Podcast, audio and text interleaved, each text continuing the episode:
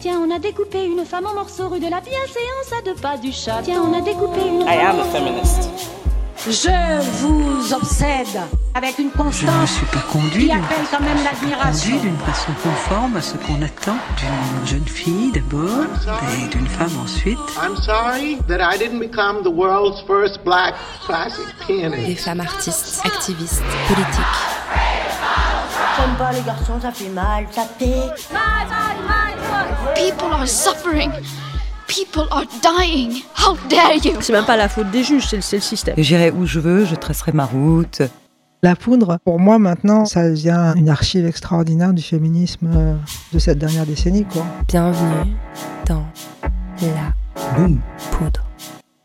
Je suis Lorraine Bastide et aujourd'hui, je reçois Salomé Saké. Toute femme exposée en réalité, euh, que ce soit sur YouTube, j'ai des amies youtubeuses, que ce soit euh, sur les, dans l'espace politique, euh, les femmes sont très régulièrement ramenées à leur physique, à ce qu'elles portent et pas à ce qu'elles disent. C'est quoi une génération? On dit parfois qu'une génération, c'est une période de 25 ans. Mais où fait-on la rupture? Est-ce que, parce que j'ai été élevée dans une société du consumérisme triomphant, je fais partie de la génération X Ou est-ce que, parce qu'Internet est rentré dans ma vie, dans ma jeunesse, je suis rattachée au geek de la génération Y? Mes parents, nés dans la décennie qui suivit la Seconde Guerre mondiale, sont des boomers, des vrais. Et mes enfants, nés dans les années 2010, font indéniablement partie de cette génération sacrifiée du réchauffement climatique et doivent s'attendre à affronter, une fois adultes, selon le rapport du GIEC, bien plus de canicules et de catastrophes climatiques que leurs grands-parents.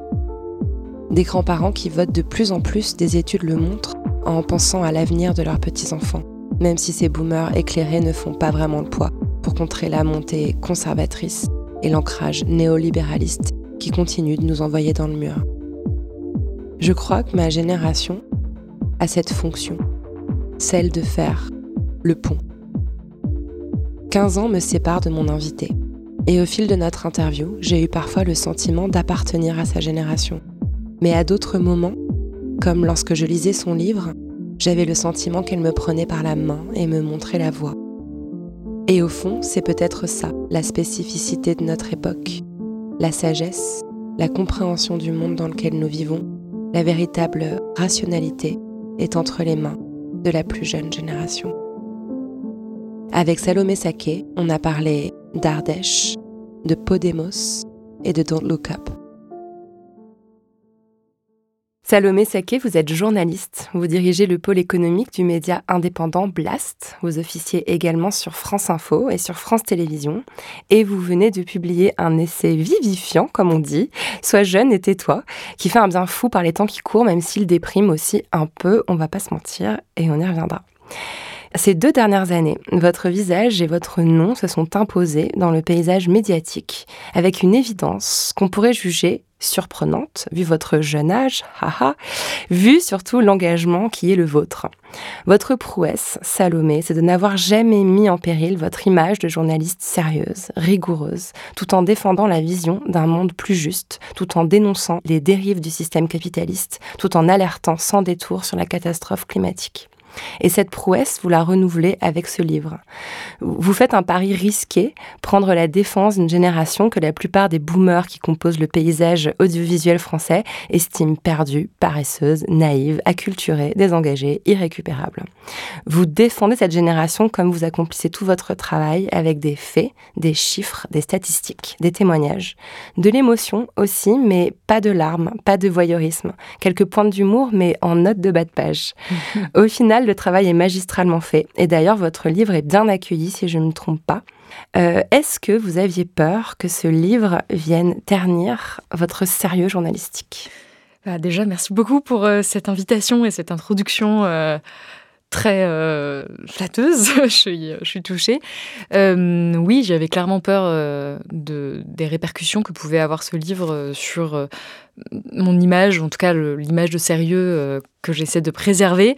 Euh, mais je pense que c'est à l'image de tout ce que je fais de manière générale dans les médias, où j'ai toujours ce souci de euh, ne surtout pas euh, être décrédibilisé, de surtout pouvoir étayer au maximum tout ce que je dis et de ne pas pouvoir être accusé de simplement donner mon opinion et, et de rappeler que c'est toujours voilà les faits avant tout, puisque je suis journaliste. C'est quelque chose que vous avez tout le temps, tout le temps en tête? Oui, tout le temps, surtout que c'est vraiment un outil massif pour disqualifier ma parole. C'est de dire non, ça ne s'appuie pas sur des c'est pas la vérité, ce n'est que son opinion ou son émotion pire à laquelle on, essaie de me renvoyer.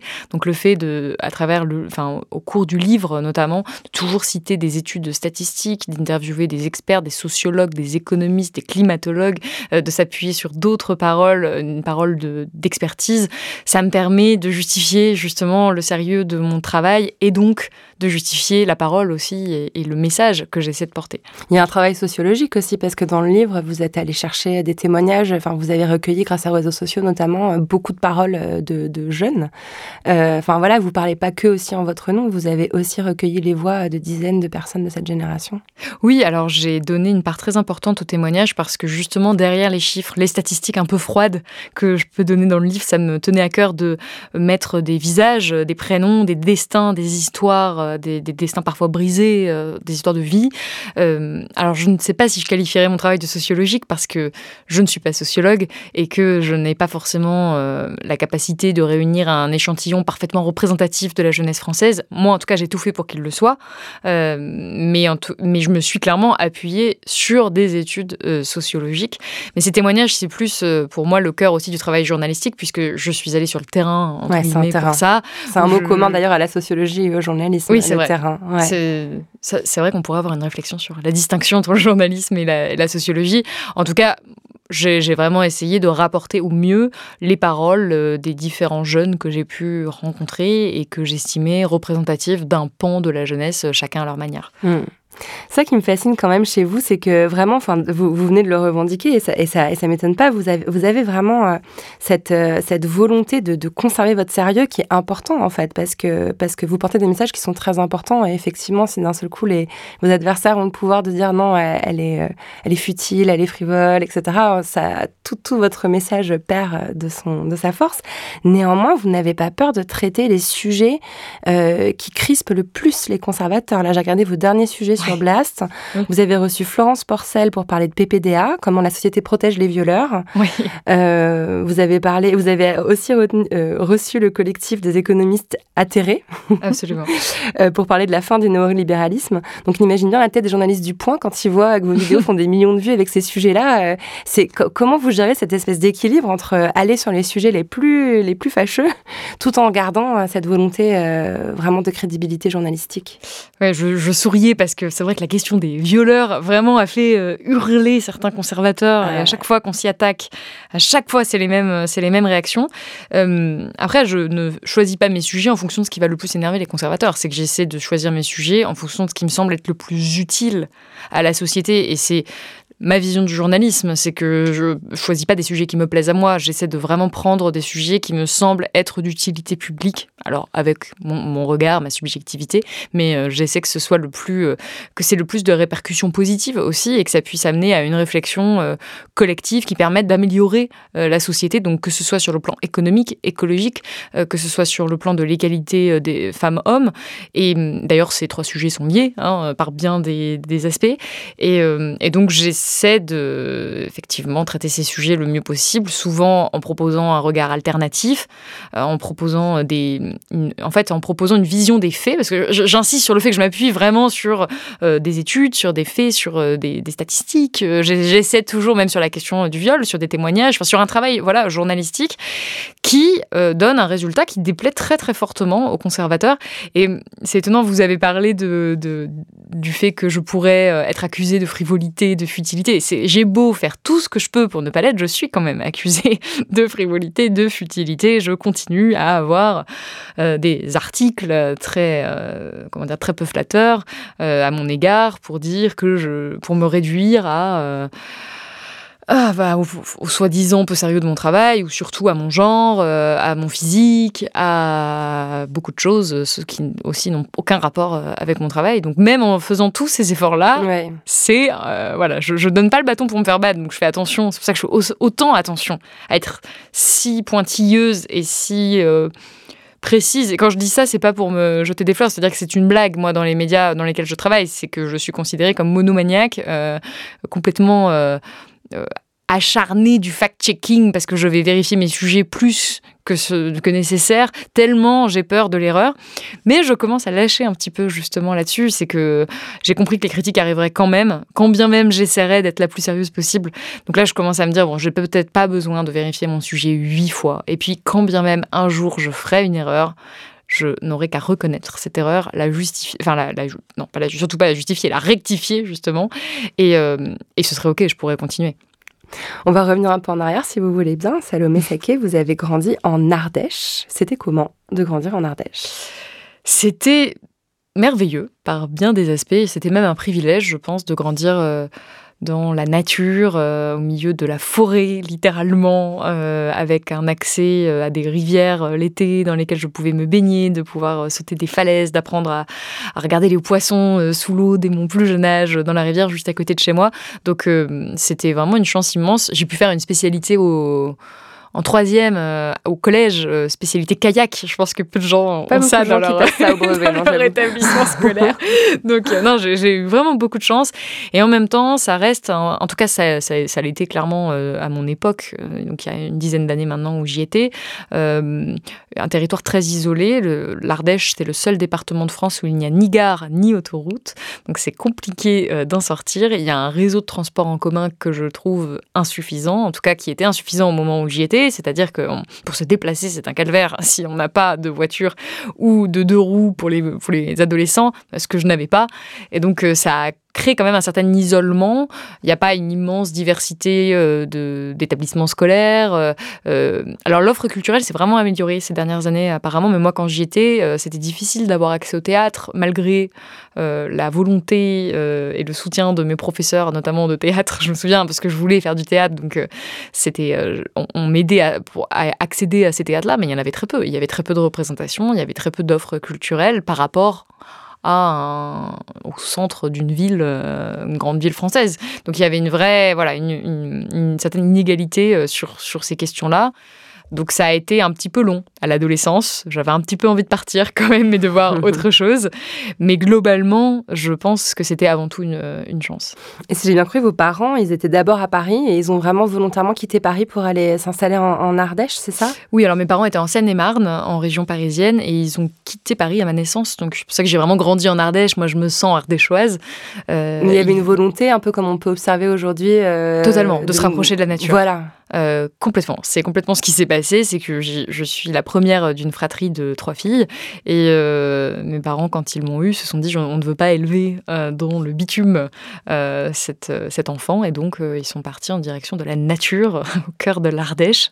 Et, euh, et je pense qu'ils ont eu bien raison. Je les en remercie aujourd'hui. Hum, ça, c'est chouette qu'au final, euh, le bilan soit positif. Oui. Euh, je vous ai entendu dans un podcast dire que vous teniez un journal quasi quotidien, que vous tenez d'ailleurs un journal quasi Absolument. quotidien depuis euh, que vous avez 7 ans. Vous vous rappelez de la naissance de ce goût de l'écriture? Bah oui, très bien. C'est-à-dire à partir du moment où j'ai su écrire, j'avais une vraie passion euh, très très jeune pour euh, la lecture, pour l'écriture. J'ai appris à lire euh, très tôt, euh, même avant le CP. J'étais passionnée par ça et hum, aujourd'hui, des membres de ma famille me décrivent comme étant enfermée dans ma chambre toute la journée à lire parce que vraiment ça me passionnait. Je voyais ça comme une fenêtre sur le monde, comme une ouverture, comme un moyen de s'évader. J'avais une très très forte, oui, une très forte curiosité très jeune sur ces questions-là et donc l'écriture s'est un peu imposée comme un moyen d'expression, de réflexion. Euh, très jeune, après c'était pas de la grande littérature à 7 ans, hein. c'était aussi une manière de s'exercer, j'imagine. Mais c'est vrai que c'est tellement précieux pour moi aujourd'hui d'avoir accès à tous ces journaux euh, et d'avoir un, parcours de vie que je peux relire et, euh, et je trouve ça très agréable et ça permet aussi de l'introspection encore plus facilement quand on a toutes ces traces écrites des différents événements qui sont survenus au cours d'une vie. Et donc, c'est un moyen aussi de, de, de voilà de d'avancer pour moi que d'écrire et c'est pour ça que je continue aujourd'hui. Alors je dis quotidiennement, il y a des jours où clairement je n'ai pas le temps, pas l'envie. discipline aussi. Euh, il faut il faut s'y astreindre. Après c'est un tel plaisir pour moi que je, je le sens pas, c'est presque un, besoin. Hein. Euh, je le fais pas. Encore une fois, aujourd'hui, ça s'est un peu réduit. C'est pas chaque jour euh, de manière euh, un petit peu, ultra ultra régulière, mais c'est quand même régulier. Et je peux pas passer une semaine sans écrire. Donc euh, je, continue ça et ça m'aide, je pense, dans l'exercice de mon métier de journaliste à avoir une certaine facilité à écrire. Euh, j'allais dire ça m'a aidé pour le livre et en fait non parce que j'ai mis beaucoup de temps à vaincre ce syndrome de la page blanche avant de commencer l'écriture du livre. Mais une fois que c'était parti, bon comme j'ai l'habitude d'écrire depuis des années, j'imagine que ça m'a aidé. C'est un autre type d'écriture quand même. Exactement. Mmh, ça on écrit pour les autres. Moins intuitif. Ouais, Ce voilà. qui est bien dans le journal intime, c'est par définition qu'il est intime, qu'il n'est à destination que de moi-même, et donc que ça permet une plus grande euh, décomplexion, euh, une plus grande liberté euh, dans l'écriture. Mmh. J'ai lu aussi que quand vous aviez 15 ans, vous êtes devenu euh, interne au lycée d'Aubenas. Absolument. Donc j'imagine que c'est aussi par rapport à cet enclavement, cet isolement euh, de votre euh, l'endroit où vous aviez grandi, vous n'aviez pas forcément le choix. Mais je trouve quand même que c'est assez précoce pour avoir une telle indépendance, pour devenir complètement autonome. Je me demande si on peut lire dans cette expérience aussi les raisons bah, de, la, maturité que vous affichez aujourd'hui à 27 ans. Peut-être 28. Je, je, suis mature, je ne sais pas. je, euh, c'est formateur quand même, je me dis, de se retrouver à 15 ans, euh, loin de ses parents, euh, à pas rentrer euh, le soir. Après, j'ai toujours été très indépendante, très jeune. C'est-à-dire que j'ai eu tendance à aller beaucoup chez des amis, à faire du stop dès mes 12-13 ans. Mes parents n'étaient pas forcément au courant. Oh je, tiens à le dire parce que je tiens à dire que c'est pas des mauvais parents, c'est juste que bah, le, le, contexte, le, contexte y encourageait beaucoup. C'est-à-dire que pour aller voir notamment ma meilleure amie à l'époque, Naïma, que je salue, il était plus facile par fois d'aller faire euh, du stop ou tout simplement avec elle de, de, de, voir d'autres choses et d'essayer de s'éloigner ou d'aller tout simplement à la rivière, qui était un peu aussi notre grande activité, ou pour aller voir d'autres amis. Bon, le stop euh, s'imposait, donc j'avais aussi une certaine, je pense, indépendance très tôt, euh, qui s'est, oui, qui, qui a continué à se matérialiser dans le départ pour l'internat, mais c'est relativement commun en fait en Ardèche, parce que moi, effectivement, c'était purement des raisons matérielles, c'est-à-dire que mon lycée était à, je, si je réfléchis bien, plus d'une heure de chez moi en bus, et sachant qu'il y avait qu'un bus par jour. Donc quand je commençais plus tard, enfin c'était c'était vraiment compliqué. Donc euh, l'internat s'est imposé comme euh, la seule solution. Euh, et comme beaucoup de mes camarades. Donc en fait, j'étais avec mes amis, moi, à l'internat. Ça se passait très très bien. J'en garde un excellent souvenir. Et ça, effectivement, ça encourage euh, à l'indépendance, mais je ne l'ai pas du tout mal vécu. Au contraire, moi, je l'ai vécu comme euh, un moyen de une, libération, une possibilité de plus d'autonomie. Et, j'étais j'étais ravie. Enfin, la grande ville. Absolument. Oui, parce que Venait à l'époque, c'était la, c'était la, oui, c'était la ville, quoi. Las Vegas. Exactement. Un... Bah, franchement, c'était pas loin de Las Vegas. Il y avait des magasins Enfin, c'était incroyable. Et, euh, et, non, mais vraiment, je, l'ai très, très bien vécu, quoi. Vous avez parlé du théâtre et, euh, et j'ai trouvé ça intéressant de savoir que vous aviez été comme ça une passionnée de théâtre euh, parce que pour moi, il y a un lien entre cette euh, connaissance de l'art théâtral et, et, le personnage qui semble être un peu votre carapace euh, médiatique. Euh, vous êtes toujours, vous présentez toujours de la même façon, toujours votre tresse noire sur l'épaule, vos chemises rouges. Et je me demande si justement une de vos protections dans ce milieu ô combien violent qu'est la sphère médiatique, il n'y a pas un personnage que vous êtes constitué et que, et que vous performez? Alors, est-ce que c'est un personnage Je ne suis pas sûre, mais ce qui est certain, c'est que c'est une partie de moi qui n'est pas entière. Je ne suis pas 100% moi-même, euh, avec le naturel que je peux avoir avec mes amis ou ma famille, sur un plateau de télé ou dans les médias. Euh, et c'est vrai que, notamment en tant que jeune femme, on a une nécessité de se constituer. Une, vous avez parlé de carapace. Euh, on, est, on est obligé à un moment de mettre certaines barrières, certaines limites. Et alors, pour la tresse et la chemise rouge. Et il se trouve que c'est vraiment comme ça que je m'habille, euh, même en dehors des plateaux télé. J'aime beaucoup la couleur rouge. C'est pas euh, une stratégie euh, particulière. Non, mais il y a un petit côté, enfin, sans que ce soit. En fait, je, je, me suis dit que je préférais y voir un un costume qu'un uniforme. Vous voyez ce que je veux dire? Oui, oui, oui. on, pourrait, effectivement, on pourrait l'interpréter euh, comme ça. Comme Angela Merkel et ses vestes, euh, Steve Jobs et son col roulé noir. Il y a quelque chose d'efficace et, de, qui fait que on, peut vous dessiner facilement, quoi. On vous reconnaît toujours sur un plateau. Euh, oui, c'est vrai. Mais après, c'était vraiment pas le fruit d'une réflexion particulière. C'est simplement la manière euh, dont j'aimais m'habiller et me coiffer, et que, effectivement, euh, c'est resté et ça marque certains esprits.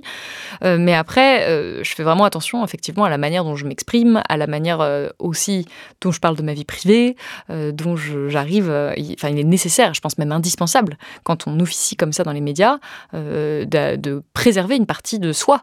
Parce que quand on est dans cette lumière médiatique, on est sous le feu littéralement des critiques en permanence. Et si on est 100% soi-même, c'est terrible parce que ça veut dire que toutes les critiques parfois extrêmement violentes qu'on reçoit, on les reçoit sur soi-même. Alors que si ce n'est que sur cette partie purement professionnelle que j'essaie vraiment d'incarner dans les médias, c'est pas c'est pas moi qu'on juge c'est mon travail, c'est euh, voilà ce que je vais pouvoir euh, incarner euh, médiatiquement, politiquement, mais c'est pas moi. Mais si c'était, si j'étais 100% moi-même, ce serait, ce serait invivable, ce serait intolérable de recevoir des critiques aussi violentes. Et donc je pense que cette dissociation entre le moi public et le moi privé, mais encore une fois, j'insiste, le moi public c'est aussi moi. Je veux dire, c'est pas purement un personnage monté de toutes pièces, hein. mais, mais cette dissociation est indispensable pour sa santé mentale, tout simplement. Et le théâtre vous a aidé à construire ça ou rien à voir? Je pense que le théâtre m'a clairement aidé dans euh, la capacité à m'exprimer et dans la capacité à prendre de la place sur un plateau télé euh, aux côtés d'autres personnes, à prendre la parole, à avoir une certaine éloquence, même si j'ai beaucoup de progrès euh, encore à faire de ce côté-là. Euh, ça m'a permis quand même de savoir occuper, finalement, d'apprendre à occuper une scène. Ça permet d'apprendre à occuper un plateau médiatique et d'apprendre à poser sa voix. Enfin, c'est des choses toutes bêtes, mais qui sont pas forcément naturelles. Et d'avoir fait 15 ans de théâtre, je pense clairement que ça a été une aide assez considérable. Mmh.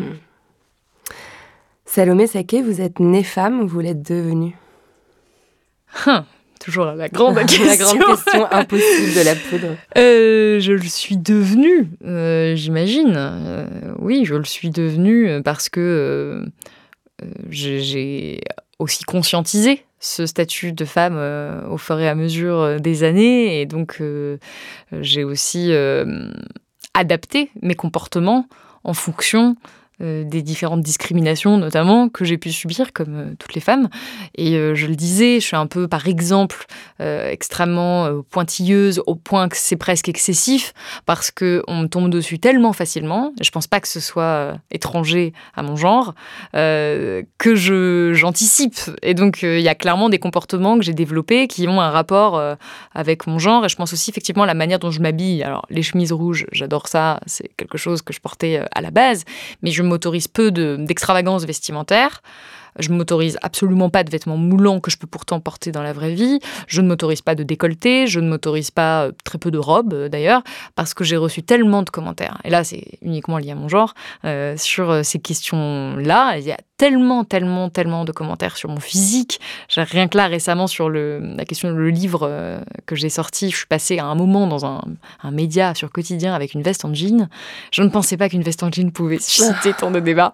Mais oui, même une veste en jean suscite des débats. On m'a reproché de porter un tissu euh, qui avait besoin de beaucoup d'eau pour être produit ah ou de ne pas être respectueuse euh, des personnes en plateau parce que c'était trop vulgaire. Surtout que vous, vraiment, trop vous avez informel. littéralement quatre tenues sur lesquelles vous tournez sur place. je trouve ça admirable, ça se voit que vous, consommez peu, que vous faites attention. Enfin, Non, non, mais bien sûr, mais c'est juste que euh, c'est symptomatique du traitement qui est réservé uniquement aux femmes. Et donc, je vois bien que je modifie euh, mon comportement. Donc, oui, euh, je suis devenue, en tout cas, cette femme-là. Ouais, mais c'est intéressant ce que vous dites, parce qu'en fait, il y a un double mouvement, c'est-à-dire que plus vous êtes assignée femme, moins vous vous autorisez les attributs de la entre guillemets féminité quoi. C'est-à-dire que le fait qu'on vous répète sans cesse que vous êtes une femme et que vous devriez obéir à certaines injonctions, ça fait que vous les refusez de plus en plus. Après, c'est la féminité au sens traditionnel. Moi, j'essaie d'éviter tout ce qui peut me me valoir d'être sexualisée parce que c'est un mmh. peu le plus aujourd'hui le plus grand danger pour moi.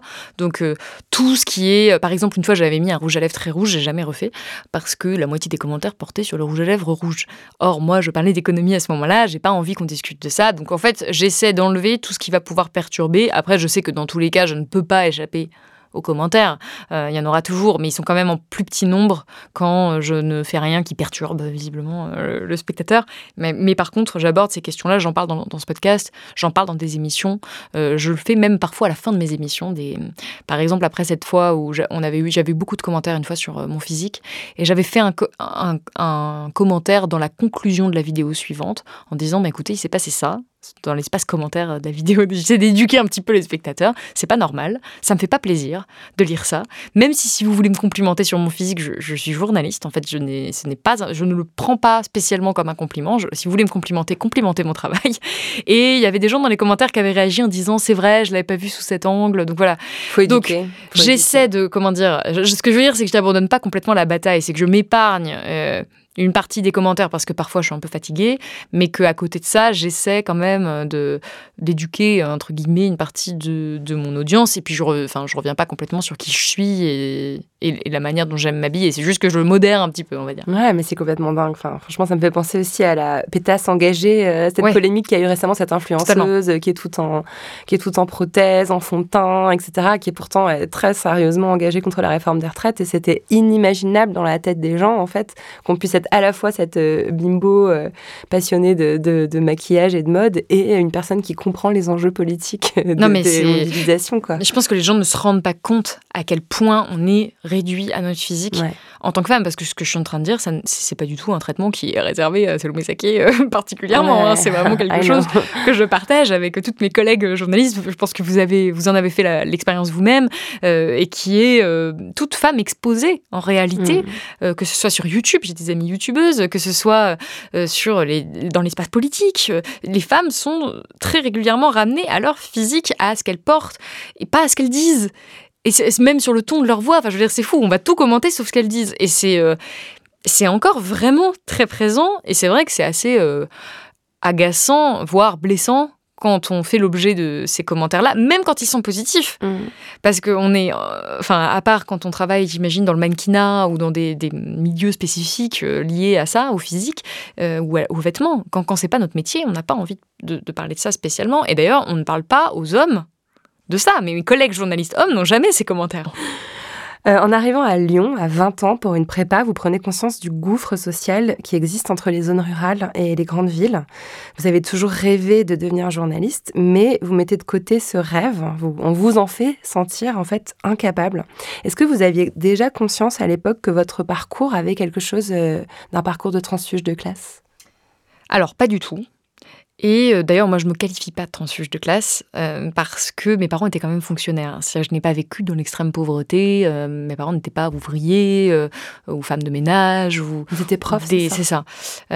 donc, c'est quand même pas la même chose. C'est pour ça que je, je, n'ose pas, et je pense que ce serait indécent de, me qualifier de transfuge de classe. En revanche, il y avait clairement un gouffre, je pense aussi lié au territoire euh, rural, euh, avec la prépa du centre de Lyon que j'ai euh, intégré, et dans la, alors que moi j'étais dans les premiers de ma classe en Ardèche, et je me suis retrouvée propulsée dernière de la classe dans cette classe préparatoire que j'ai vécue de manière extrêmement violente, tout simplement parce que mon niveau était en dessous de les des autres, faut être un moment euh, clair là-dessus. J'avais pas les mêmes références culturelles, j'avais pas les mêmes codes sociaux, euh, j'avais pas la même considération des professeurs. Moi, on m'a convoqué au bout de un mois deux mois, je me souviens plus, pour me dire que j'étais, par des professeurs, hein, pour me dire que je n'étais pas au niveau et pour me dire que c'était pas possible. Et ce qui est marrant, c'est que je me suis instinctivement rapprochée d'autres élèves qui étaient euh, comme moi, entre guillemets, euh, enfin, qui venaient euh, de milieux un peu similaires, ou en tout cas qui n'étaient pas ceux de mes camarades, qui en fait étaient souvent enfants de, pour le coup, plus des, je sais pas, des hauts fonctionnaires, des personnes avec des milieux beaucoup plus fortunés et surtout plus citadins. C'est aussi ça qui se passait. Donc on n'avait pas les mêmes références. Moi, je me suis rapprochée d'autres élèves qui étaient plus comme moi et qui en fait sont partis aussi très tôt de cette prépa. Et donc j'ai décidé de m'y accrocher envers et contre tout, en souffrant beaucoup, enfin en tout cas en ne m'y plaisant pas du tout, euh, un peu par fierté euh, par envie de, de, revanche sur ces commentaires désobligeants que je recevais très régulièrement de la part soit de mes professeurs, soit de mes camarades. Euh, et leur donner tort. C'est ça, j'avais envie de leur donner tort. Aujourd'hui, je suis pas sûre que c'était la bonne décision d'ailleurs. Je l'ai vraiment fait par ego. Et c'était, certes, j'ai appris plein de choses, mais à la fin de mes études, euh, j'avais une opinion euh, extrêmement dévalorisée de moi-même et de mes capacités intellectuelles.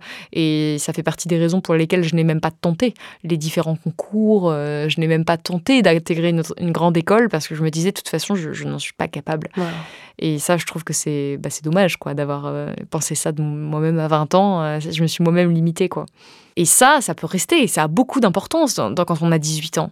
Autant de professeurs qui ont cette opinion de vous. Ils n'étaient pas tous comme ça, je tiens à préciser. Heureusement, quelques-uns n'étaient pas euh, dévalorisants, mais certains étaient même humiliants. Clairement, en tout cas, je l'ai vécu comme des humiliations. Et je pense que de manière générale, ce type de comportement n'a absolument pas sa place dans le système éducatif, est complètement contre-productif. Et euh, j'espère que ça va changer dans les prochaines années. Bah, au point que ça vous a détourné de votre objectif initial, quoi. C'est ça que je trouve. Euh, c'est ça qui m'a brisé le cœur dans l'histoire, c'est-à-dire que vous aviez un rêve de petite fille, euh, vous aviez un métier qui était évidemment fait pour vous, et en fait, euh, ça, ça ah, vous a fait tomber de votre cheval, quoi. Ah ben moi je me suis dit, je vais, je suis tellement nulle, je vais jamais tenter un concours de journalisme, et ça a continué après parce que à la fac, on nous dit bah oui, mais il faudrait une école, mais ça paraît tellement loin, ça paraît tellement difficile. On nous dit qu'il faut du réseau, qu'il faut. Euh, Vous avez fait du droit finalement, c'est ça? Exactement. Je me suis orientée vraiment vers des études qui semblaient être les plus sérieuses et les plus à même de m'orienter vers un métier. Euh, euh, sûr en fait, un métier euh, rémunérateur, euh, un métier qui m'apporterait une certaine, voilà, une certaine sécurité financière. Et, c'était clairement une erreur. enfin, je, ne regarde pas mes, mes études, je, suis contente d'être allée au bout parce que j'ai fini par obtenir un master 2 de droit international. Mais au bout, pendant tout ce temps, j'ai quand même fait des stages en journalisme, j'ai écrit dans des, des médias étudiants, euh, j'ai fait euh, des j'ai même fait un master en plus de journalisme à côté pendant mon Erasmus au lieu de profiter de mon Erasmus. Euh, donc j'étais clairement motivée par ça mais jusqu'au bout, je me disais que c'était pas possible. Et il a fallu que j'obtienne vraiment ce master de, droit et que je finisse par obtenir ma carte de presse en fait en parallèle du droit de, presque malgré vous en fait. Oui, c'est ça.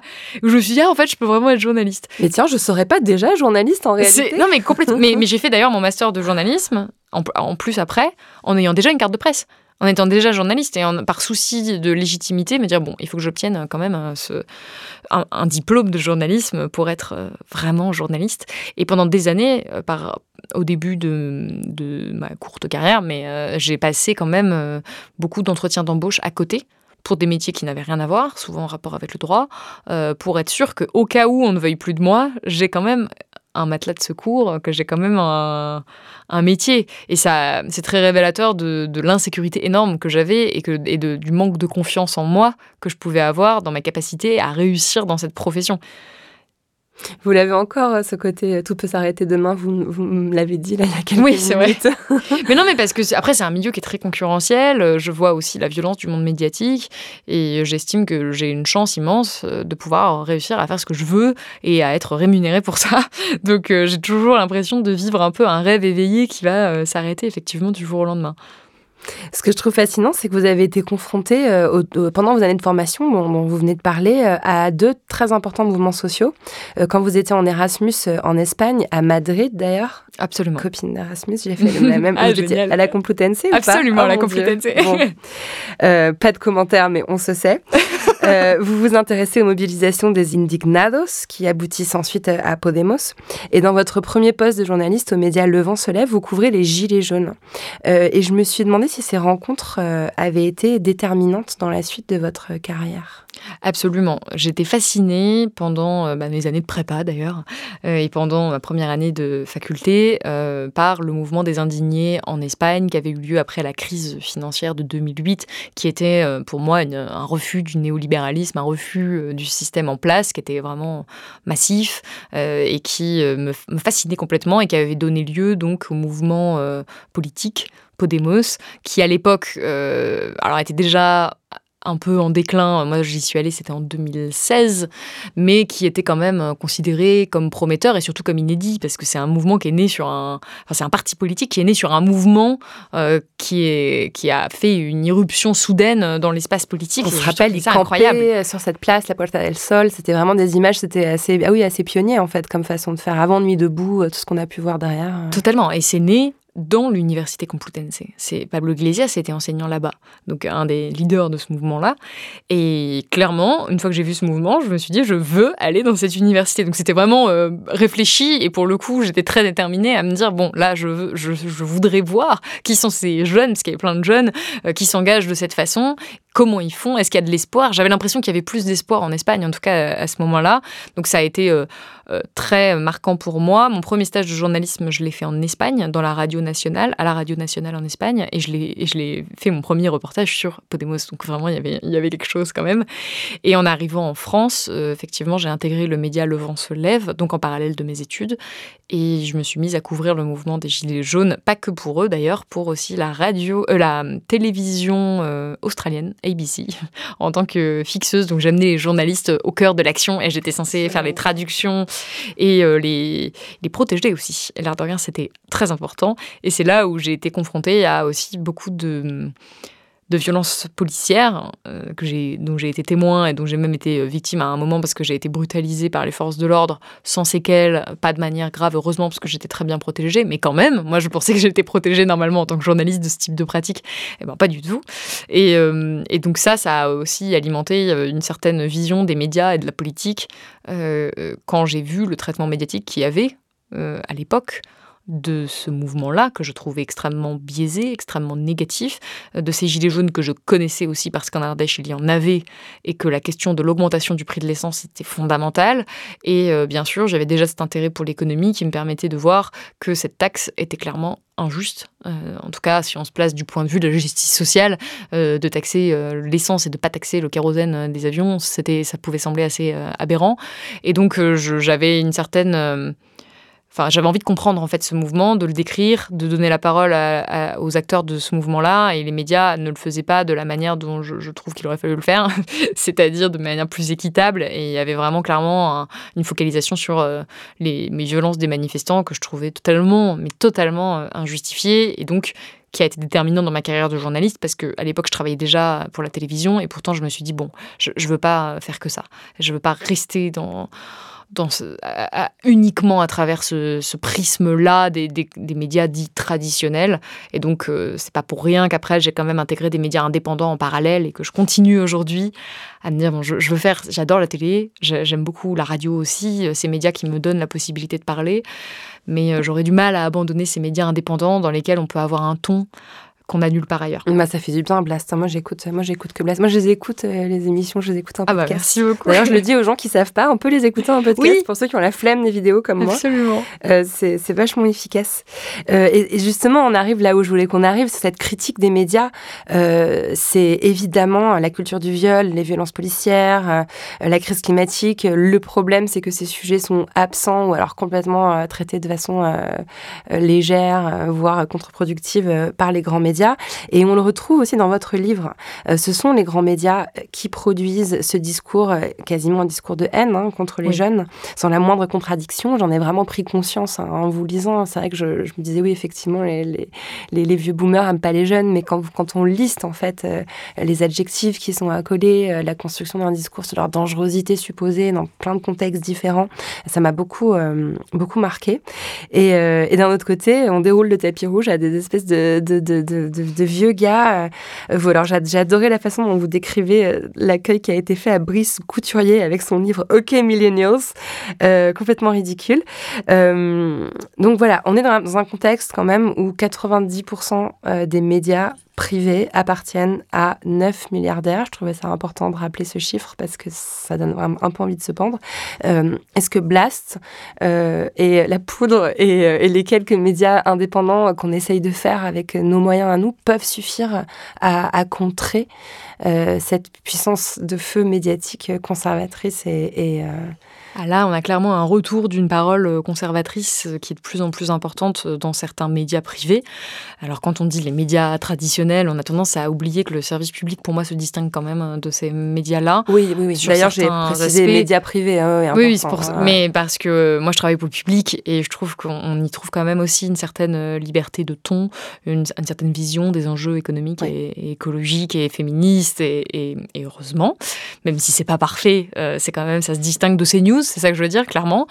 après, effectivement, il y a un retour en force de cette vision du monde extrêmement conservatrice qu'on voit là, par exemple, avec le traitement de la réforme des retraites, le traitement de la jeunesse dans la mobilisation contre la réforme des retraites, dans la mobilisation contre les méga-bassines, où effectivement on leur accole des qualificatifs euh, de, que je trouve euh, très peu nuancés en tout cas, et un traitement euh, qui est souvent à sens unique de dire bon voilà les jeunes sont violents, enfin ces jeunes sont dangereux, regardez ils peuvent tout faire basculer, il convient donc de les réprimer avec force et c'est normal. je pense à une chronique notamment qui a été faite sur RTL qui avait l'air de dire que c'était totalement normal d'utiliser la, violence. Euh, Châtiment corporel. Voilà, non, mais c'est quand même assez, euh, voilà, c'est quand même assez fou. Et, ça, ça s'inscrit dans un contexte plus global où beaucoup de médias, et là, pour le coup, y compris sur le service public, hein, euh, ont un traitement de la jeunesse qui est pas à l'image des jeunes, en fait, tout simplement. C'est-à-dire qu'on va souligner souvent les dérives euh, dans les pratiques culturelles des jeunes, je pense à TikTok par exemple, qui est un grand, euh, qui est vraiment l'illustration parfaite euh, de ce phénomène, où on va décrire dans de longs reportages toutes les dérives qui sont réelles hein, de TikTok, de tous les aspects négatifs que peut avoir ce réseau qui est le réseau des jeunes, en impliquant bien souvent tout de même en sous-titre que les jeunes sont un petit peu une génération d'abrutis. Un peu euh, dégueulos. non, mais c'est ça, qui, finalement euh, serait euh, juste aurait une minute d'attention et regarderait des, des, contenus complètement stupides, complètement futiles et serait incapable d'avoir une pensée construite et éclairée, notamment. Et en fait, on oublie souvent que TikTok, c'est aussi un, un réseau de la créativité individuelle, que c'est aussi un réseau où des jeunes produisent des ça peut être des chorégraphies, ça peut être des contenus euh, même aujourd'hui de vulgarisation, ça peut être euh, euh, des contenus de sensibilisation. Je pense à la question de la santé mentale qui a été abordée par beaucoup de jeunes sur ce réseau et qui ont aidé d'autres jeunes. Ça peut être un réseau de la communication. Et donc, c'est souvent ça. On va traiter l'aspect négatif et on va peu traiter l'aspect positif, voire on va vraiment traiter des aspects négatifs qui ne sont même pas complètement réels. Je pense au traitement médiatique qu'il y a eu des jeunes pendant le Covid et pendant les premiers confinements notamment où on a eu tendance à parler des jeunes comme des propagateurs de virus. Et on les voyait que comme ça. Et on les voyait, on a beaucoup parlé de leur irresponsabilité. Il faut se souvenir de tous ces articles que je rappelle, euh, que je cite dans le livre, qui euh, traquaient vraiment des soirées qui avaient été faites. 8, 10 personnes dans, une, dans, dans, un appartement, ça valait un article entier pour parler de ces jeunes vraiment inconscients, sans parler de la grande masse des jeunes, l'immense majorité des jeunes qui ont respecté les restrictions, qui se sont confinés, qui ont sacrifié leur santé mentale et on en voit aujourd'hui les conséquences dramatiques. Hein, je rappelle qu'un jeune sur cinq, selon une étude de Santé publique France euh, parue en février, souffre aujourd'hui de syndrome dépressif. C'est inédit, c'est du jamais vu. Et, ça, ça s'est construit pendant ces confinements, en, partie. Pas que pour ça, mais quand même. Et, on a beaucoup parlé de leur irresponsabilité jusqu'à aller à ce fameux épisode de la rêve partie en Bretagne. Incroyable. Alors là, c'était en décembre 2020 2020, si je ne m'abuse. Euh, ou alors là, c'était le drame. Hein. Là, il y a eu des jeunes qui se sont rassemblés pour effectivement faire quelque chose qui était illégal qu'on peut parfaitement euh, documenter. Et, bon, non, mais on peut, je, ça se discute. De là à faire la une des médias pendant des semaines, parce que c'est ce qui s'est passé sur les chaînes d'information en continu, de là à ce que le ministre de l'Intérieur en personne s'exprime pour dire qu'il va falloir réprimer ces jeunes délinquants. C'est sauvage. c'est, non mais c'est, c'est quand même fou les proportions que ça prend pour une fête avec quelques milliers de jeunes qui certes encore une fois se discutent, mais on voit qu'il y a un en fait, on ne supporte pas le moindre écart des jeunes. Et là, là un des, pareil, un des nouveaux thèmes, c'est de dire les jeunes ne veulent plus travailler. Regardez ces jeunes paresseux, alors qu'en réalité, ils remettent pour certains d'entre eux, pas tous du tout, en cause l'organisation du travail, euh, la, structure du travail, la façon de travailler. Ils ne disent pas qu'ils ne veulent plus jamais travailler. Et donc, on a souvent ces, voilà, ces, visions des jeunes qui sont véhiculées dans les médias, qui sont soit complètement fausses, soit biaisées, et que j'ai essayé de déconstruire dans ce livre pour essayer de ramener un peu de nuance sans faire une éloge aveugle des nouvelles générations. Je ne dis pas que les jeunes sont incroyables et que ce serait la meilleure génération. Juste de dire, bon, quand même, un petit peu de un petit peu de, d'indulgence aussi. il y a une construction de, de, stéréotypes, comme on peut le faire d'ailleurs pour les vieux ou, ou les femmes. Enfin voilà, il y a une espèce d'uniformisation, d'essentialisation hein, qui fait qu'on passe complètement à côté bah, de toutes ces nuances dont vous parlez. D'ailleurs, ça me fait penser. Enfin, j'avais une question qui est arrivée sur une question vraiment de boumeuse d'ailleurs sur Internet où on voit que c'est à la fois la l'outil de tous les dangers, de la diffusion de toutes les fake news, de tous les harcèlements en ligne, euh, des trafics de photos d'enfants, etc. Mais c'est aussi, comme vous venez de le dire, euh, l'endroit euh, de la déconstruction euh, politique, du partage culturel, du désenclavement aussi de beaucoup de jeunes, par exemple handicapés, qui peuvent accéder à plein de contenus qu'ils n'auraient pas sur Internet. Totalement. Donc en fait, ce qui est, ce qui est, enfin bref, comme toujours quoi, c'est sortir en fait d'une binarité et rentrer dans une forme de complexité qui est pas toujours la bienvenue quoi dans les grands médias quoi. Ah oui, qui puis qui est vraiment pas la bienvenue quand on parle des jeunes et quand on parle. Alors Internet est un sujet parmi tant d'autres. où là, ce qu'il faut préciser, c'est que les jeunes ne peuvent pas se défendre. Les jeunes ne sont pas aux manettes des médias.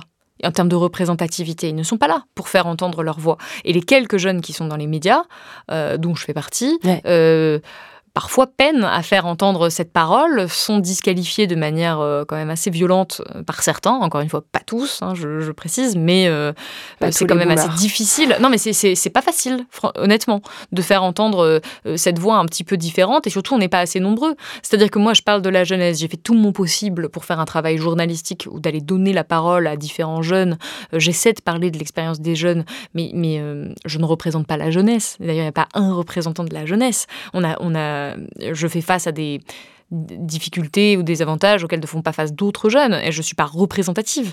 Donc c'est important aussi d'avoir plus de diversité et d'avoir des jeunes de milieux différents et de, et de donner la parole à plusieurs jeunes différents et pas seulement 3-4 jeunes comme on voit aujourd'hui parce que franchement on n'est pas nombreux et, à, avoir cet espace médiatique mais d'avoir des jeunes qui puissent parler de la jeunesse, de, de ces jeunesses parce que tous les sociologues que j'ai interrogés, le premier truc qu'ils m'ont dit c'est attention, un livre sur la jeunesse, il n'y a pas une jeunesse, il y a des jeunesses. Et aujourd'hui, clairement, cette diversité n'est pas du tout mais du tout prise en compte euh, dans les médias, n'est pas représentée. Et, ces jeunes n'ont pas un accès, euh, comment dire, euh, privilégié aux médias comme l'ont des personnes, des hommes aussi d'un certain âge, euh, plutôt euh, bourgeois, euh, dans ces médias-là, pour parler des questions de jeunesse, ce qui est quand même un comble.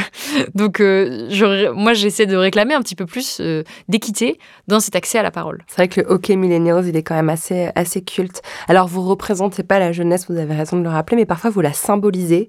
et il y a cette émission, cet extrait d'émission qui est passé sur Arte en octobre 2021.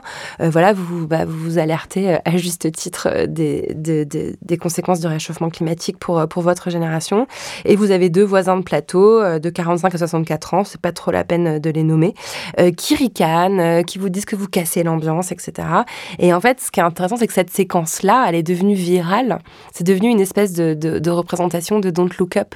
C'est-à-dire avec d'un côté une, jeune femme qui tient des propos parfaitement sensés et, et, de l'autre des hommes âgés qui, qui rigolent, quoi. Oui, et c'est assez fou de voir la viralité qu'a eu cet extrait parce que moi, je vais être honnête, ce jour-là, je me suis pas particulièrement senti mal en plateau.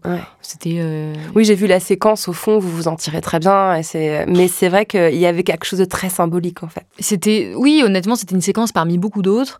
Euh, la présentatrice Elisabeth Quint d'ailleurs a plutôt euh, bien tenu le plateau et elle a et elle a, elle a fait une blague à la fin. Elle a dit OK boomer. Je me suis pas sentie spécialement mal, mais c'est vrai que ce qui est fou, c'est à quel point cette séquence est devenue virale et à quel point il y a de très nombreux jeunes qui ont dit se reconnaître là-dedans et que ça a indigné et, chez qui ça a fait un écho euh, bien plus large que cette simple que ce que cette simple séquence voulait dire. C'était pour eux le symbole euh, de l'incompréhension d'une partie des plus âgés euh, de nos enjeux à nous et de, notamment de l'urgence climatique. Et hum, pour moi, c'est symptomatique de ce manque d'écoute que ressentent les jeunes en fait et que j'ai retrouvé dans mon enquête parce qu'ils ont été très nombreux à avoir la sensation de ne pas être pris au sérieux. Et c'est pas pour rien que cette séquence est devenue euh, aussi, euh, voilà, aussi virale et aussi partagée par des jeunes. Beaucoup plus par des jeunes, clairement, dans les messages que j'ai reçus, que euh, par des, des, plus vieux. Quoi. Elle a été déterminante pour l'écriture du livre, cette séquence? Pas tant que ça, parce que j'avais déjà l'écriture du livre en cours. En tout cas, j'étais déjà en train de commencer mon enquête quand c'est survenu. Et surtout, ce qui est fou, c'est que cette séquence est passée complètement inaperçue au début. Elle a été tournée, en, réalité, c'était en octobre 2021. oui, je ne dis pas de bêtises. Et donc, Look Up est sorti en décembre, à la fin décembre. Et donc, en octobre, cette séquence, euh, il s'est absolument rien passé.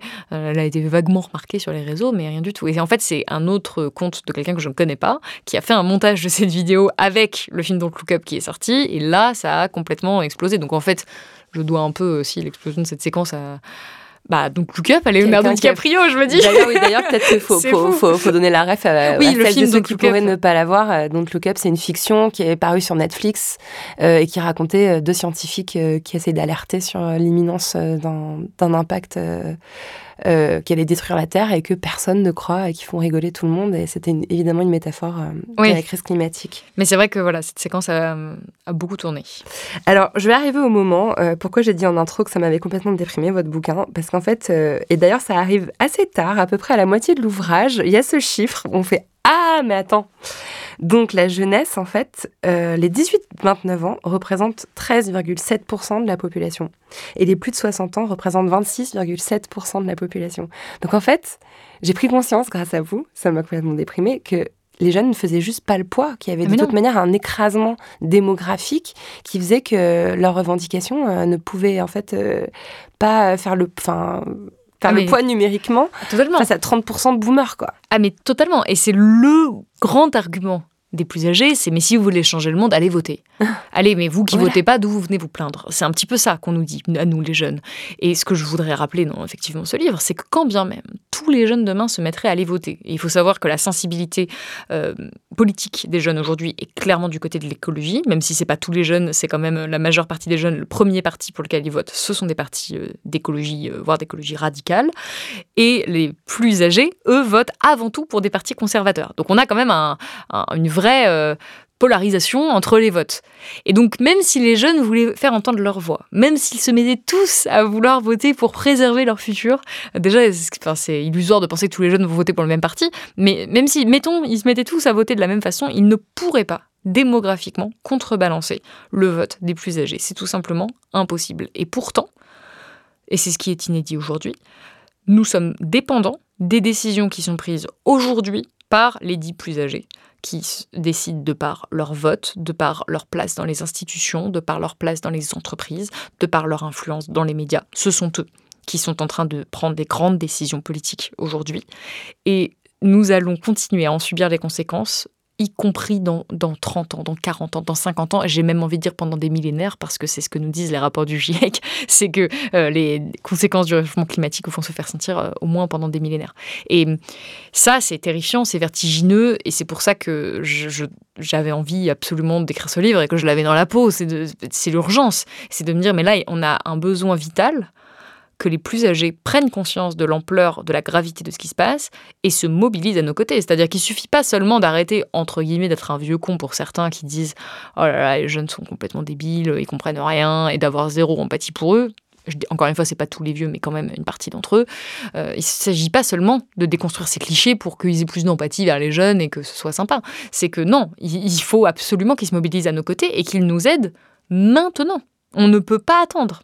Et on a un besoin euh, vraiment, euh, oui, vital, qu'ils se mobilisent à nos côtés et donc qu'ils changent leur vote, la manière dont ils placent leur argent, euh, la manière dont ils s'engagent aussi dans des associations, la manière dont ils disposent et utilisent leur patrimoine. C'est toutes ces choses-là qui font que, je pense, je rappelle que les plus de 60 ans disposent de 70% du, patrimoine immobilier en France. Donc vraiment, aujourd'hui, c'est eux qui ont les clés de l'économie, les clés de la politique. Euh, si eux ne se mobilisent pas à nos côtés, ils sont littéralement en train de sacrifier notre futur.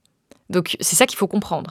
Et c'est ça qu'on a très souvent tendance à oublier et qu'on n'entend pas dans les médias, euh, c'est que les jeunes auront beau s'engager tout ce qu'ils veulent, ils ne peuvent pas changer ça tout seul. C'est impossible. Et quand bien même on aurait des jeunes super structurés politiquement, super engagés tous euh, parfaitement, c'est pas possible. Donc c'est pour ça qu'on a un besoin vraiment ouais, là qu'il y ait une mobilisation massive et intergénérationnelle. Et vous faites ce pont d'ailleurs, vous le dites souvent, euh, le livre vous l'avez pas écrit pour les jeunes particulièrement, vous l'avez écrit à l'attention de cette génération pour essayer de, de, leur tendre la main et de, et de faire le pont en fait. C'est ça votre objectif? Oui, et c'est assez fou parce que là ça fait donc plusieurs semaines que le livre est sorti et je reçois beaucoup de messages de jeunes qui ont été les premiers à l'acheter parce qu'ils se reconnaissent dans le titre, parce qu'ils se reconnaissent dans le message que je fais passer, dans, dans les interventions médiatiques, et ils se disent, bon, j'ai envie de lire ce livre. Ils m'expliquent que ça les aide parce qu'ils se sentent moins seuls, parce qu'ils arrivent à mieux comprendre leur époque aussi. Et le premier réflexe qu'ils ont, pour beaucoup d'entre eux, c'est de l'offrir à leurs parents, de l'offrir à leurs grands-parents. C'est marrant parce que c'est pas eux qui vont l'acheter en premier Ouais. lieu. Et en même temps, c'est ce que j'espère aussi. C'est j'espère qu'ils qu'ils vont le lire. Moi, c'est un livre que j'ai fait lire à des plus âgés de mon entourage avec qui j'avais pu avoir des discussions un peu euh, houleuses euh, sur toutes ces questions-là euh, et qui a fait changer d'avis. Alors peut-être qu'ils sont juste très complaisants parce que c'est des membres de mon entourage, mais des retours que j'ai, j'ai l'impression que ça fonctionne pour, pour certains. quoi. Et, hum, et j'espère que ça va que cette, euh, ce message-là va se transmettre plus que ces données-là, parce que c'est vraiment euh, une, déconstruction de tous les clichés qu'on peut avoir sur les jeunes et, de, et un appel à comprendre voilà, ces nouvelles générations pour avoir de l'empathie envers ces nouvelles générations et pour avoir envie de les aider. Et en fait, ce qui est important, c'est pas mon livre en soi, je veux dire qu'ils se vendent ou pas, euh, moi, c'est pas la question. C'est vraiment que ce message-là passe. Parce que c'est, on, parle littéralement de l'avenir de l'humanité, là. hein. C'est quand même, j'exagère pas quand je dis ça. C'est euh, nous, euh, c'est moi, c'est ma capacité à pouvoir faire euh, des enfants dans un monde à peu près vivable, à peu près habitable, sur une planète à peu près habitable, qui est, c'est ça qui est en jeu. Et clairement, on a une grosse partie de nos aînés qui n'ont pas compris qu'est-ce qui, de- quelle est la nature du défi auquel nous faisons face?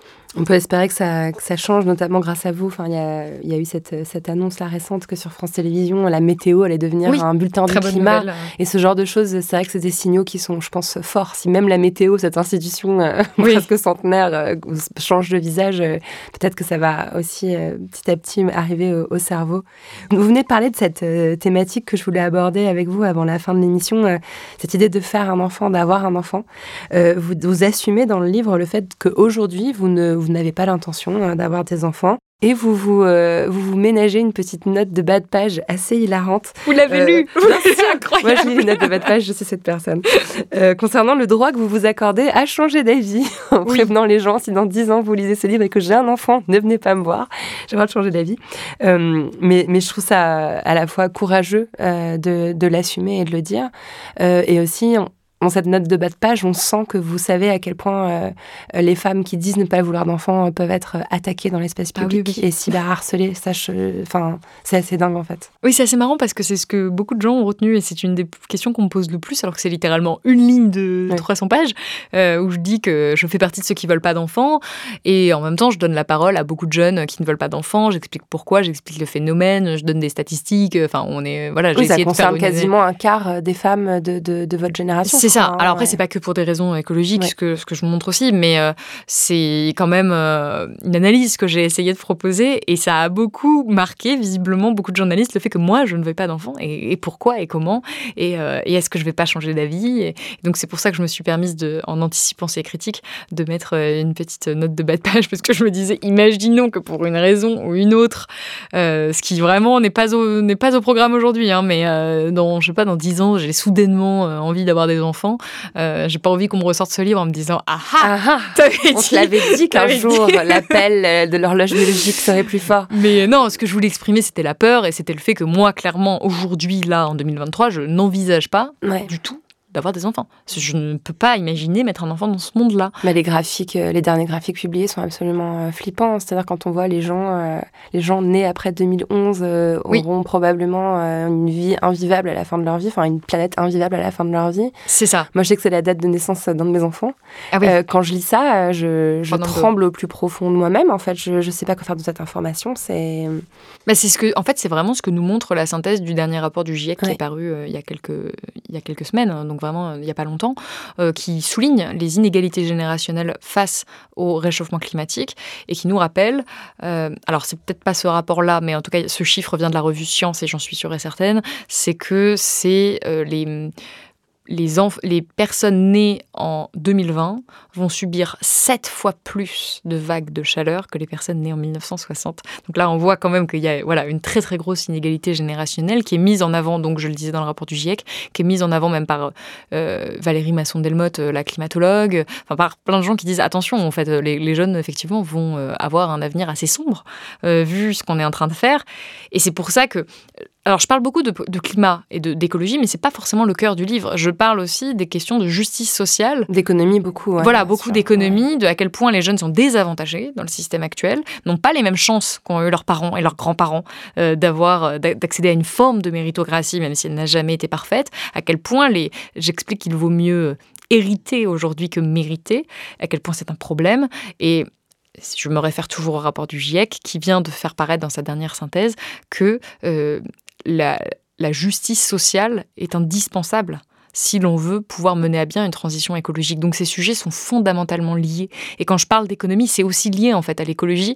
Et donc d'une certaine manière, lutter pour plus de justice sociale, c'est aussi se permettre de préserver un avenir plus désirable à ses enfants. Et vous avez parlé de vos enfants. Euh, moi, c'est un peu la corde sensible que j'ai envie de toucher avec ce livre. C'est de dire, mais si vous ne le faites pas pour vous, faites-le pour vos enfants faites-le pour vos petits-enfants. Et contrairement à ce que vous pensez, le fait d'accumuler du patrimoine, le fait d'avoir une certaine aisance financière, ne protégera pas les générations, votre lignée en fait, ne protégera pas vos descendants. C'est-à-dire que vous aurez beau donner le plus d'héritage possible à vos enfants, à vos petits-enfants, vous ne pourrez pas les, prémunir contre ce qui arrive. Et la seule solution qui existe est collective.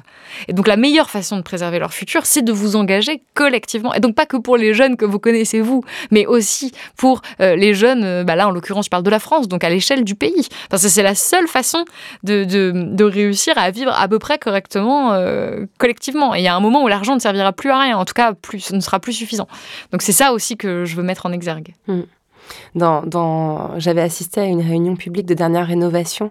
D'ailleurs, j'aurais voulu qu'on parle, qu'on parle de, Sacha rapidement, euh, qui est cette jeune femme de 22 ans qui allait représenter ce mouvement. Alors, c'est, ce mouvement qui fait des gestes assez euh, spectaculaires, assez médiatiques, d'aller se coller au bitume ou de débarquer sur le cours de Roland Garros en, indiquant euh, le nombre de jours qui restent avant de changer le cours des choses. Et Sacha, évidemment, a été euh, harcelé, insulté, etc. Et, vous, et vous mettez un extrait d'une lettre qu'elle vous a adressée où en fait... Euh, non, c'était pas une lettre, c'était une rencontre. Une rencontre. On, avait, on s'était et, et, en fait, c'est une petite fille désespérée que, que vous avez face à vous. Mais c'était marrant parce que je l'avais vue, donc Sacha, qui est une jeune femme qui a beaucoup d'éloquence, beaucoup de, de talent euh, médiatique, hein, qui a donc 22 ans et sur ses plateaux... Beaucoup d'aplomb, qui est sur ses plateaux de télé à se faire insulter, à se faire humilier, à se faire... c'est vraiment dégradant, les séquences médiatiques euh, dans, lesquelles elle a été, euh, où je pense ça touche pas à mon poste notamment, où vraiment on est sur euh, du lynchage public. Elle est seule, elle a 22 ans et elle essaie d'exprimer son inquiétude et de donner la parole, enfin de porter la parole des scientifiques. Et elle a l'air tellement solide que c'est assez impressionnant. Et puis je l'ai croisée sur le plateau d'arrêt sur image, c'est la séquence que je relate, où on lui a repassé cette séquence-là pour la commenter et elle s'est mise à pleurer. Et je me suis dit, mais en fait, c'est juste, c'est juste une jeune fille terrifiée. C'est avant tout ça. Et ces modes euh, opératoires de bloquer des roues, d'interrompre des événements, d'interrompre les Césars, qui sont si critiqués, alors qu'aujourd'hui, nous n'en connaissons pas l'efficacité. C'est-à-dire qu'en fait, je ne peux pas vous dire c'est efficace, c'est bien, c'est pas bien.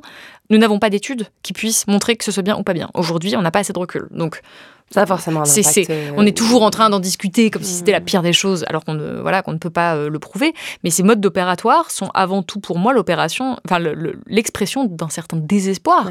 C'est-à-dire qu'on ne sait tellement plus quoi faire pour être entendu. Les scientifiques se sont tellement époumonés dans des tribunes, dans des rapports, dans des médias, euh, sont tellement en train d'alerter depuis des années. Il y a des manifestations, il y a des mobilisations, et rien ne change de manière significative qu'à un moment on se dit bon bah pourquoi pas bloquer des routes?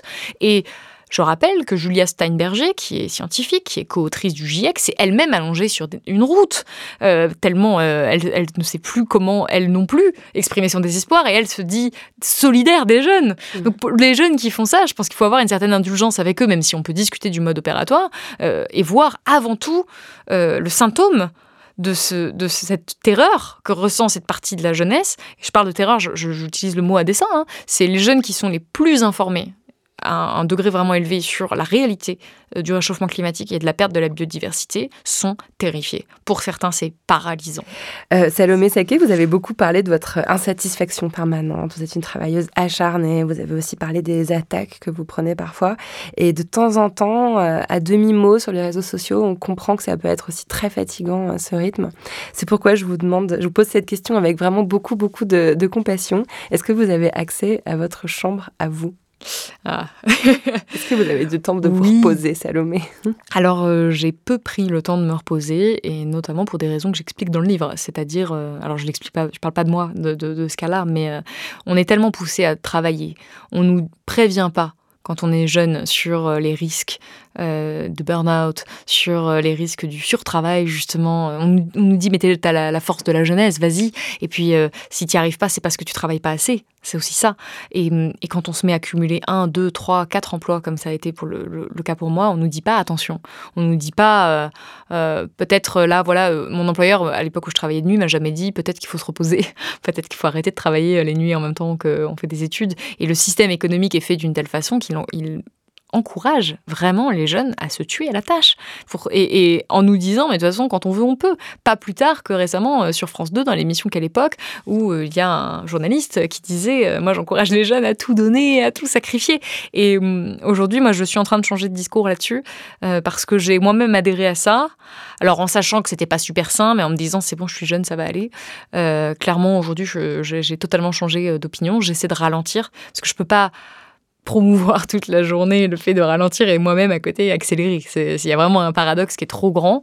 Et donc, euh, j'essaie de retrouver une vie, une chambre à moi, une vie personnelle, euh, parce que j'ai plus que négligé ma vie personnelle pendant toutes ces années, euh, justement pour, euh, c'était un peu le prix à payer pour moi pour être à la télévision, pour réussir à accomplir ce rêve professionnel.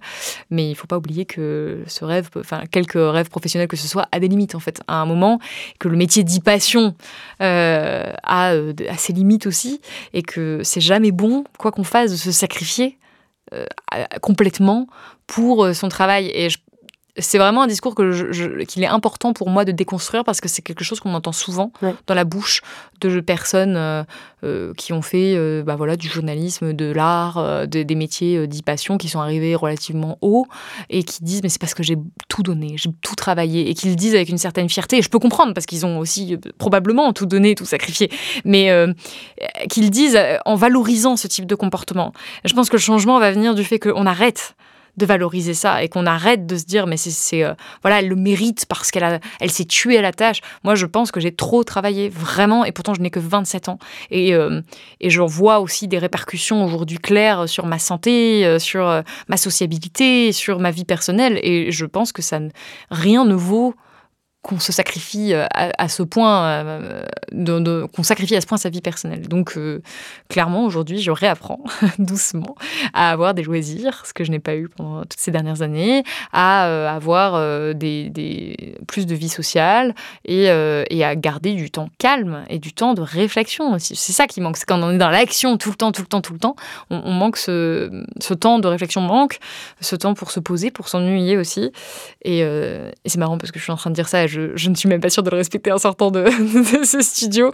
Bah, mais en promo, après c'est compliqué, mais oui, c'est ça. C'est important de rappeler que la chambre à soi, euh, à l'origine, euh, dans l'esprit de Virginia Woolf, c'était pas pour dormir, c'était pour créer aussi. C'est aussi avoir l'espace de laisser les idées germer, comme vous dites. Et... Oui, c'est ça. Mais c'est vraiment, euh, c'est vraiment fondamental et, j'espère que ça va sortir des discours qui se veulent être des discours aussi méritocratiques de la part que je dont je parle dans le livre, hein, de ces youtubeurs, de ces streamers, de ceux qui sont les stars des jeunes et qui disent mais moi j'ai tout donné j'ai tout fait, j'ai tout sacrifié, c'est pour ça que j'en suis arrivée là. Et je, pense vraiment qu'il faut. Ça veut pas dire de pas travailler. Hein. Attention, je suis pas entendue. Je juste, faut pas travailler. Moi, à un moment, je travaillais une centaine d'heures par semaine. C'était, n'importe quoi. Euh, donc, euh, faut, je, déconseille fortement. Je trouve que le travail et le surtravail ont trop longtemps été valorisés et le sont encore trop. C'est-à-dire, vous vivez, vous vivez à Paris euh, comme moi, de dire Oh là là, mais j'ai travaillé toute la nuit, je suis crevée. je suis sous l'eau. Je suis sous l'eau, euh, voilà. Et c'est un peu cool, quoi. C'est un peu, euh, euh, c'est pas du tout, on s'excuse pas de ça. On s'excuse, on fait semblant de s'excuser, mais en fait, on dit quand même qu'on est très actif et qu'on réussit bien finalement dans la vie. Et je pense que ça doit, enfin, le regard social là-dessus doit changer. Et il est doucement en train de changer. Et j'ai un petit bout, je, désolée, je fais, la, enfin, je rappelle ce que je dis dans mon livre, mais en même temps, j'en parle. Où je donne la parole à ces jeunes qui refusent ce système et qui sont de plus en plus nombreux et qui se disent mais nous on ne, veut plus adhérer à ça et la question de ralentir le temps de travail se pose d'autant plus dans le cadre de l'urgence écologique. Donc je, je, surtout en fait je voudrais pas parce que j'ai beaucoup travaillé euh, moi me faire l'espèce de d'étendard de ça et faire une espèce de pub un peu cachée pour euh, le fait de se donner à fond et c'est pour ça que j'insiste si je ne suis pas influente, mais je veux dire, s'il y avait euh, voilà, quelques personnes qui écoutent ce podcast, je ne voudrais pas donner la mauvaise impression. Ça évoque quoi pour vous la poudre? Ah, j'ai pas réfléchi à cette question. Euh, bah, très très très bonne question. que m'évoque la poudre? Bah, La poudre euh, de dynamite, moi, je pense à ça, la poudre de, de la rupture, quoi, du, de tout faire. Euh... Alors, je vais pas dire tout faire exploser parce que là, je vais avoir des problèmes, mais tout, tout euh, comment dire, impulser en tout cas un changement euh, assez radical. Je pense à ça, oui, à cette impulsion dont, dont on a grandement besoin aujourd'hui. Merci beaucoup, Salomé. Merci beaucoup pour l'invitation.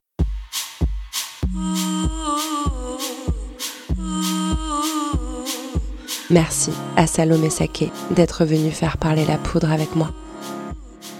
La poudre est un podcast de Lorraine Bastide, diffusé en exclusivité sur Spotify. À la production, Marie-Laurence Chéry, assistée par Sophie Volatier-Godard. À la prise de son, au montage et au mixage, Marion Emery. Le générique est une réalisation de Lorraine Bastide et Marion Emery sur une idée originale de Aurore Meyer-Mailleux et un tapis musical signé Bonnie Banane. Vous pouvez retrouver la poudre sur les réseaux sociaux et nous y faire tous vos retours. Les livres associés à chaque épisode sont rassemblés sous le hashtag La Poudre Lit. Merci pour votre écoute, prenez soin de vous et surtout, surtout, continuez de faire parler la poudre.